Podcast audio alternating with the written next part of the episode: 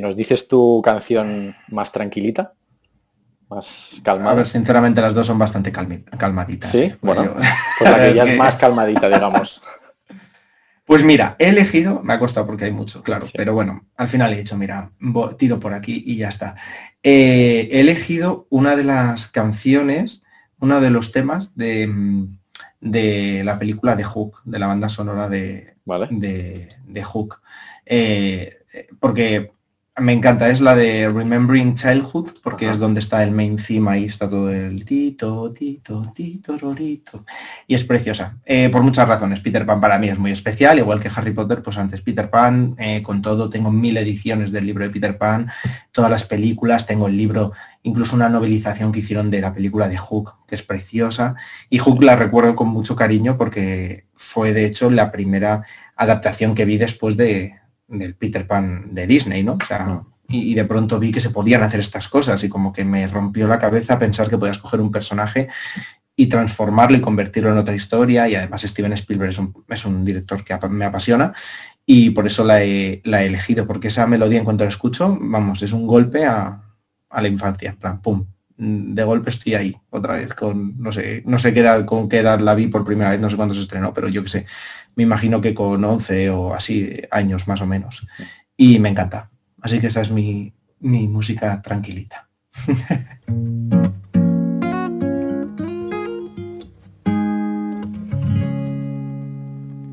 Bueno, pues eh, muy buenos días a todos. Eh, mi nombre es Javier Alegre y bienvenidos a este podcast, eh, Historias de un Souvenir, episodio 4 de la primera temporada. Hoy tengo un invitado muy especial para mí que me hace muchísima ilusión. Él es escritor, es guionista y se llama Javier Roscas. ¿Qué tal, Javier? ¿Cómo estás? Hola, muy bien, muy contento de estar aquí. Me apetece mucho. a ver qué tal, a ver qué tal sale. Nada, para aquellos que, no lo sepan todavía, cómo funciona un poquito esto rápidamente. Tanto Javi como yo hemos traído un objeto cada uno y entonces vamos a, vamos a enseñar ese objeto y a mí lo que me gusta y la razón por la que he usado este concepto de podcast es porque todos los objetos que, por lo menos yo tengo por casa, ¿no? En, realidad son objetos vacíos en realidad y, son las historias o lo que hay detrás de ellos, ¿no? Quién nos lo ha regalado, dónde lo hemos comprado, eh, quién nos lo ha dado, lo que le da un poquito mayor valor. Entonces me, llama mucho la atención el hecho de traer esos objetos y que la gente, nos, los invitados en este caso, nos contaran cuáles son las historias que hay, que detrás de ellos. Eh, me gustaría decir una cosa súper rápida, que es un apunte que me hace muchísima gracia, es cómo nos conocimos tú y yo físicamente por primera vez, que es la única vez que nos hemos conocido físicamente y que hemos hablado. Porque a mí me, hizo mucha gracia porque eh, yo te empecé a seguir en Instagram, luego nos empezamos a seguir y tal, y recuerdo que fue la premier de, Tenet en el año 2020 que, me escribiste y me dijiste, oye, no sé si te interesará o no, pero tengo, podría, te podría dar un par de entradas para la premier si te hace ilusión tal, eh, porque he visto que, bueno, yo soy muy pesado con Christopher Nolan en redes sociales, pues lo he visto tal y, no sé si te gustaría. Y dije, hostia, pues por supuesto, ¿sabes? Claro que me gustaría ir. Y ahí es cuando nos vimos por, primera vez. No sé si te acuerdas de eso. Hombre, claro que me acuerdo. sí, sí, sí. Ahí estuvimos, en Kinépolis. En Kinépolis, efectivamente. Vale, pues si te parece, hemos comentado antes que, que, puedes empezar tú, así que adelante, enséñanos tu objeto y cuéntanos un poquito la historia. Vale, bueno, en mi casa hay muchos, tengo muchos objetos, muchos souvenirs de todos los tipos. Ya solo aquí detrás en el despacho hay un montón de pósters y carteles que tienen un montón de significado. No, todo lo que está es, es por algo, desde un póster de un libro mío ah. hasta eh, una ilustración firmada por un amigo, hasta una foto de Cristina Ricci eh, firmada por, por ella, de estas que de adolescentes se mandaban cartas a que los famosos te mandasen esto, hasta eh, un VHS, las imágenes de VHS que había ahí en, las carteles, o sea, hay de todo, de aquí está Yumanji, por arriba está Hook y tal. Y, pero bueno, lo que sobre todo hay en esta casa son libros, esa es la realidad. Hay muchos libros y hay uno en concreto que a mí me, hace siempre mucha ilusión, bueno, enseñar cuando viene alguien o, que le tengo muchísimo cariño. Y es este, este libro de aquí, que es un libro autoeditado que se llama Los protectores de IMED, el Zafiro de de Javier Resca Sánchez, ¿vale? Y este libro eh, es un regalo de mis padres eh, por Reyes en Navidad. Yo por entonces estaba eh, buscando la manera de publicar mis libros y era, yo era muy jovencito y lo que me apetecía era que mis libros pues se, se, publicasen. Esto es del 2006, era solo para comprobarlo. Em, yo mandaba todos mis libros, eh, eh, esta novela, que fue la primera que terminé así larga, eh, la imprimía y la mandaba por correo postal a todas las editoriales, las editoriales que yo buscaba. El, nombre de la editorial en la librería, buscaba en la primera página de créditos que venía una dirección, yo apuntaba toda la dirección postal porque por entonces las editoriales no permitían enviar tus, eh, tus manuscritos por email. Entonces, claro, tenías que ir a una copistería, hacer ahí todos los libros ahí impresos y luego llevarlos a, correos y un paquete para cada editorial y mandarlo. Y estuve esperando mucho tiempo a que se publicase en algún sitio, nunca se publicó, eh, recibí alguna carta de que, de, que no había interés. Y de repente un día eh, en Navidad, en Reyes, vamos, mis padres me, me un, un paquete y era este libro, que habían cogido pues una ilustración que yo había hecho, que había pintado de, de un hada, y, lo habían hecho como portada y mi padre lo había, pues eso, en, la web de la autoedición esta, pues lo había maquetado así entero. Eh, y es muy interesante porque la verdad, eh, o sea, aparte de la ilusión que me hace, esto con el tiempo me he dado cuenta del valor tan simbólico que tiene porque, eh, o sea, aquí estoy yo de niño. la, ilusión de, tener un libro publicado y el, el valor que supone que tus padres y la gente de tu alrededor te apoyen en una carrera, sobre todo cuando, cuando quieres ser artista, que es bastante jodido, porque al final sabes que las, salidas son mucho más limitadas, que es muy difícil eh, vivir de ello, etcétera, ¿no? Y sobre todo cuando estás empezando, lo ves como una carrera a tan largo plazo que dices, madre mía, y ellos son los primeros que se preocupan y dicen, no sé si yo quiero que mi hijo haga esto, pero en este caso, eh, eh, me apoyaron, me dijeron que sí, para adelante, y este fue el ejemplo gráfico de ello, ¿no? Eh, también es curioso que yo cuando lo vi, realmente con el tiempo, eh, ya me he dado cuenta de, todo esto que te estoy diciendo, pero la primera vez que yo vi este libro, lo que sentí fue decepción. Porque no era tan guay, no, que no, que no, lo había publicado como con una editorial, ¿no? Yo no, de primeras, o sea, fue una mezcla de sentimientos porque me hizo mucha ilusión ver el libro así en físico, me hizo mucha ilusión que mis padres me hubieran regalado esto, pero en paralelo yo pensaba, jolines, esto debería ser un libro de verdad que se pudiera encontrar en, como si esto no, fuese de verdad, ¿no? En ese momento, mm. esa sensación de, jo, es que no está en una editorial, no lo puedo encontrar los lectores, no, lo he conseguido, tal, y era una mezcla como agridulce, pero con el tiempo, claro, eh, era una lección de vida muy, muy clara que, he conservado desde entonces y, que le guardo muchísimo, muchísimo cariño. De hecho, aquí como marca páginas tengo eh, la notita que me dejaron mis padres que ponía por la envoltura lo conocerás si el interior fue estupendo, este es mágico. Y los Reyes Magos de Oriente te desean que se cumplan tus sueños. Es una preciosidad. Qué guay, qué chulo, porque ese libro nunca, se ha llegado a publicar. No, nada, ¿no?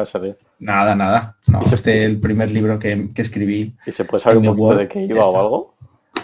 Iba de un niño que, se iba a Londres y ahí descubría que tenía poderes y entonces pues tenía que salvar a sus amigos con sus poderes. y era el primero, por supuesto, de una saga, porque yo, por supuesto, todos los libros al principio eran todos sagas, si no, no, era suficientemente largo una historia. Qué guay. y aquí lo tengo. ¿Con cuántos años era esto? ¿Cuándo lo escribiste, digamos? Este es el, este libro yo creo que lo empecé a escribir como con 14 años o así, y si es del 2006, y yo soy del 87, que alguien me haga la cuenta, 87, 97, pues no, con 18 así, con 18 yo creo, sí, justo antes de que sucediera, que Cuentos de Vélez eh, me, me escribió una editorial interesada por él, entonces ya empezar a publicar todas mis novelas. O sea que fue como el primer libro, justo antes de, toda la locura que vino después. Y aquí lo tengo. Qué chulo, mm. muy guay, muy chulo. Sí. Vale, pues nada, te voy a enseñar yo mi, mi, souvenir, mi objeto. Eh, yo es algo muy especial, bueno, lo voy a enseñar rápidamente, que es esta, este DVD, ¿vale? De la primera película de Harry Potter, que además eh, para mí es muy especial porque es una edición que yo no sé si salió de las primeras que, que salieron, que era como que tenía como esta forma, que tú abrías y tenías dentro con diferentes dibujitos, tal, eh, con varios discos y demás. Y, y, el objeto en sí no es que tenga una historia detrás, pero sí quería explicar un poquito eh, lo que, un par de momentos que han explicado como la infancia para mí que ha sido Harry Potter, porque al final para mí Harry Potter ha sido la infancia y me ha enseñado un montón de cosas y un, montón de valores, no solo a mí, a millones de personas en el mundo, ¿no? Pero me ha enseñado un montón de valores y, siempre me acuerdo de una frase que a mí se me quedó grabada, que no sé si salía en el libro, pero en la película seguro que era al final de la, de la cuarta película, que, que, después de que acabara todo el curso y demás, le decía a Dumbledore a Hardy, parafraseando un poquillo, pero decía, al final o en algún momento todos vamos a tener que decidir entre lo que es fácil y lo que está bien. Está bien. Y esa fue una frase que a mí, o sea, se me quedó aquí grabada eh, a fuego. Dije, hostia, es que es verdad. Y desde entonces, desde que la vi, que fue hace, pues no sé cuántos años salió, pero hace un montón de tiempo, es una frase que me acompaña siempre a la hora de tomar cualquier decisión y cualquier cosa. Siempre pienso en plan, ¿esto es lo fácil o es lo que realmente está bien? ¿Sabes? Y es una, una cosa que a mí me, impactó mucho.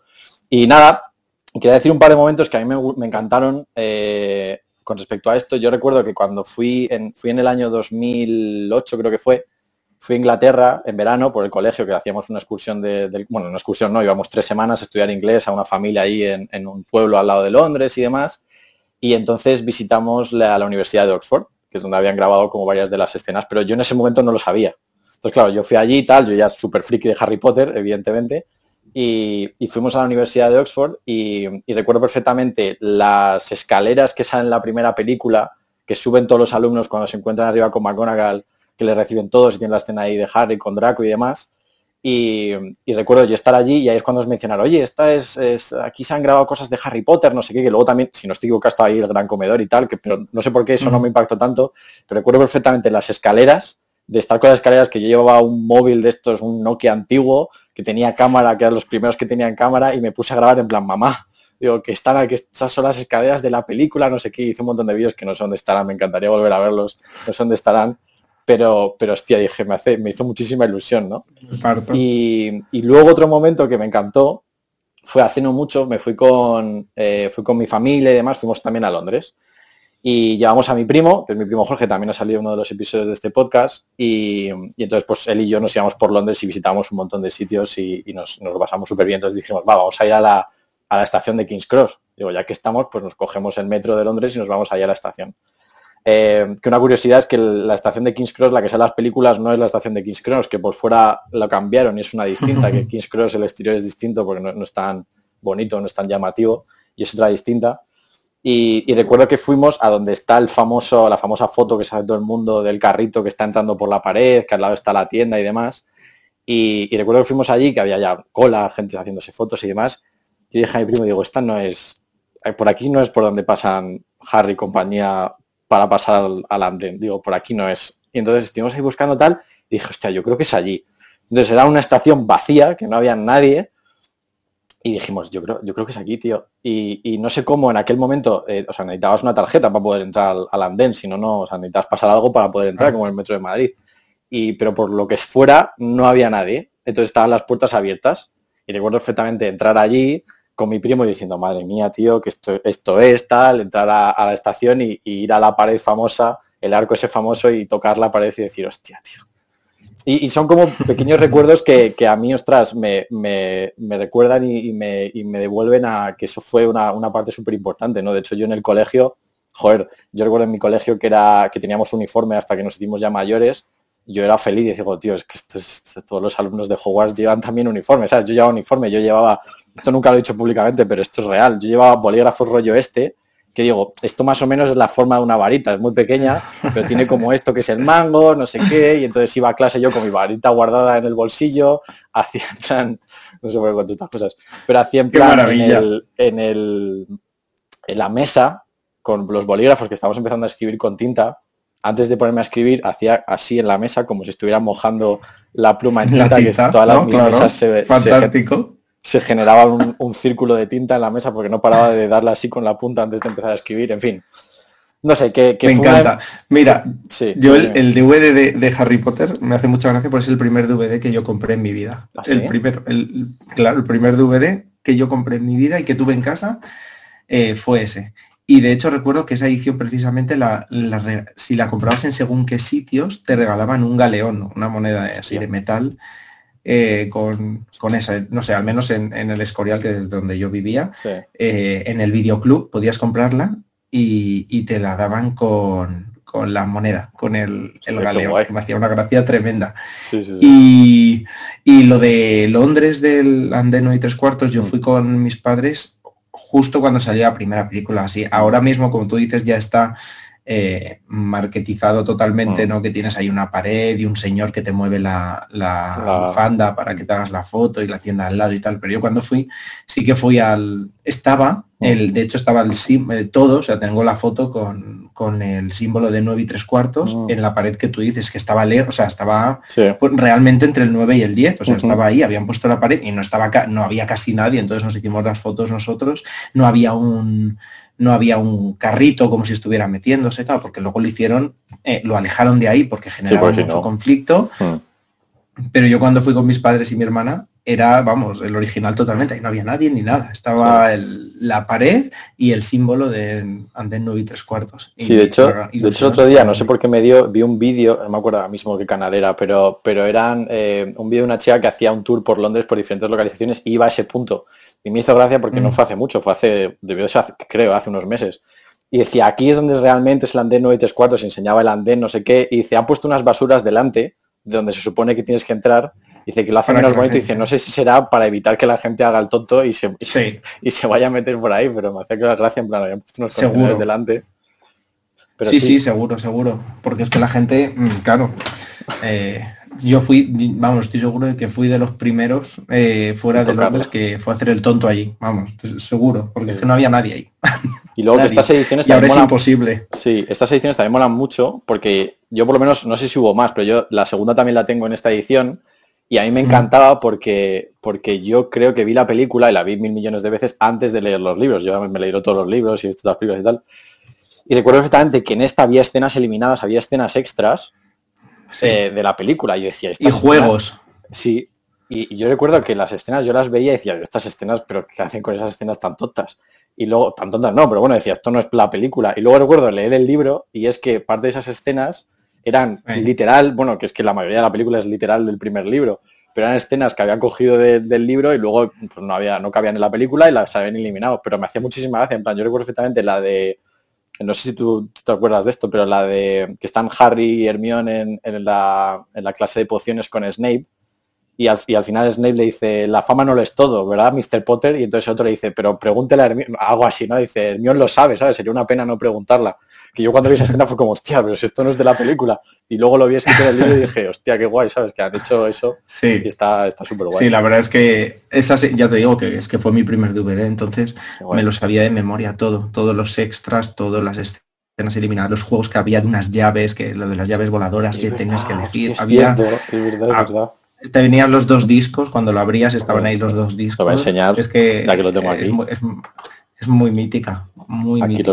y era precioso, o sea, era una caja súper currada, era una preciosidad, ¿sabes? Yo, claro, a raíz de eso yo compré muchos DVDs y recuerdo que el de Mulan Rouge, por ejemplo, también es súper, mm. está súper cuidada la edición y eso es lo que mola. Ahora ya, pues te quiero decir, tengo películas en 4K, de hecho aquí, por ejemplo, tengo algunas de las últimas que, me han llegado, que son eh, Spider-Man No Way Home y, el Soho, el Soho. Mm. Pero claro, al final son cajas ya está. ¿Sabes? O sea, con el contenido y eso, pero, pero aquello era como para incluso, ¿sabes? Casi exponer en un, en plan, se podía abrir y podías tenerlo en tu estantería, en plan. Total. Eh, y, yo que, que me encanta todo el merchandising, como se mm. puede ver aquí, que tengo mil millones de cosas de, esas y, todo lo que es material así de, pelis. Bueno, de Harry Potter es que yo tengo hasta un varitero ahí arriba que no se ve, pero con, como con 10 varitas de los parques temáticos que he ido de Harry mm. Potter, de, por, de Tokio, de Estados Unidos, de tal, eh, los de la obra de teatro, eh, de campañas que he hecho de Warner Bros. O sea, sí. Sí, estás hablando con un fan de Harry Potter. Sí, o sea, yo tenía, tenía un poco un, listado de cosas que, tenía yo puestas para, poner en el podcast y dije, cuando supe que te molaba hacer la, molaba la idea y te molaría hacer esto, dije, yo creo que con él le voy a contar esto que, le, va a gustar, lo, del primer DVD de Harry Potter. Eh, eh, es divertido pensar eh, los, las vidas tan distintas que hemos tenido todo el mundo y lo lejos que estábamos en esa edad, que además es una época en la que te cuesta mucho relacionarte mm. sobre según qué temas con la gente que te rodea en el colegio, en el instituto. Yo no tenía en ese momento apenas amigos que les gustara leer, mucho menos Harry Potter y tal. Mm. Y al final es que estamos todos ahí, ¿sabes? Estábamos todos separados, pero ahí estábamos. Y esto me lo demuestra, ¿no? Que al final cuentas estas anécdotas y es como, no sé, yo hacía lo mismo. O sea, yo, yo estuve ahí o yo, yo también me compré ese DVD especial, no sé qué, bueno, un montón. Sí, yo lo que yo lo comentaba con mi, con mi amiga Cris, Cristina Blanco, que decíamos en plan, esto es lo guay que tiene el arte en general, las historias, ¿no? Que al final lo hacen, esto, esto, es la historia en sí, pero luego a cada persona que le llega se le, se le esparce de una manera distinta, le llega de una manera distinta y luego hace que todo eso aunque todos nos llegue de formas distintas y nos afecte de maneras distintas, pero todos estamos como bajo la misma, como bajo la misma. Sí, son, caras de, un mismo prisma. Sí, sí, sí, total. A mí me gusta un montón. Pues, pues nada, ese era, ese era mi objeto que me apetecía Muy guay. enseñarlo. Pero bueno, pues nada, eh, ha sido un placer. Mil gracias por, lo mismo digo. Ya te lo, he dicho antes que, me hace mucha ilusión y, me ha hecho mucha ilusión que me contabas lo, de, lo del libro y charlar un poquito contigo de, Harry Potter. Eh, y nada, que espero que todo vaya muy bien Muchas gracias. Eh, y nada, poco más. A todos los que estáis escuchando, seguid a Javier, que mola mucho lo que, lo que hacen también en redes sociales. Y, nada, gracias a todos por escuchar. Que vaya muy bien. Ha sido un placer. Adiós. Chao, chao. Chao.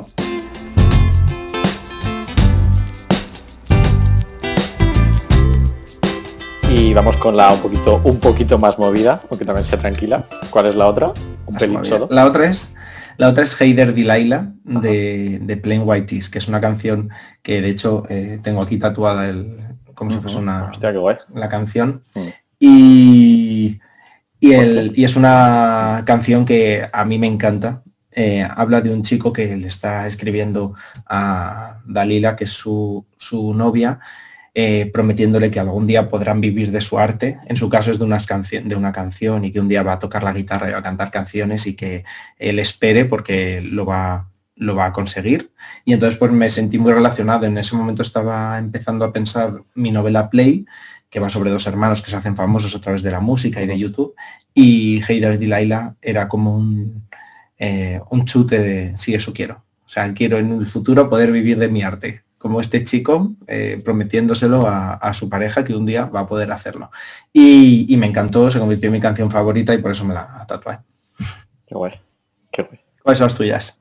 Eh, las mías, no, las mías es que ya las, o sea, las he dicho en otro episodio, te las voy a decir también, porque, porque eran, porque eran, Así rápido. Eh, como, os, como os cuento una historia en cada esta, pues es muy difícil como unirlas, pero bueno, la tranquila es una de Jack Johnson, que se llama Better Together, que además estas canciones, dos de estas canciones, yo recuerdo que tenía una de estos MP3 pequeñitos que cabían, no sé, 30 canciones, que yo la escuchaba en plan, que yo como soy un motivado de la vida, pero yo recuerdo pues eso, cuando iba a los exámenes en el colegio, que decía, esto es como los partidos de fútbol. Entonces todos los jugadores de fútbol llevan los cascos al, partido, como los tenistas, tanto, y digo, pues yo tengo que ser igual. Entonces me ponía los cascos y me repetía las 20 mismas canciones una y otra vez, una y otra vez, y entonces he elegido dos de, esa, de ese MP3 que tenía, un poco pues eso, como el tema de más infancia y más recuerdos, pues me venían esos. Entonces la tranquila es esa, la de, la de Better Together de Jack Johnson, y la, y la más movidita es una que se llama Pump Pump Pump the Jump, que es de la canción de Space Jam.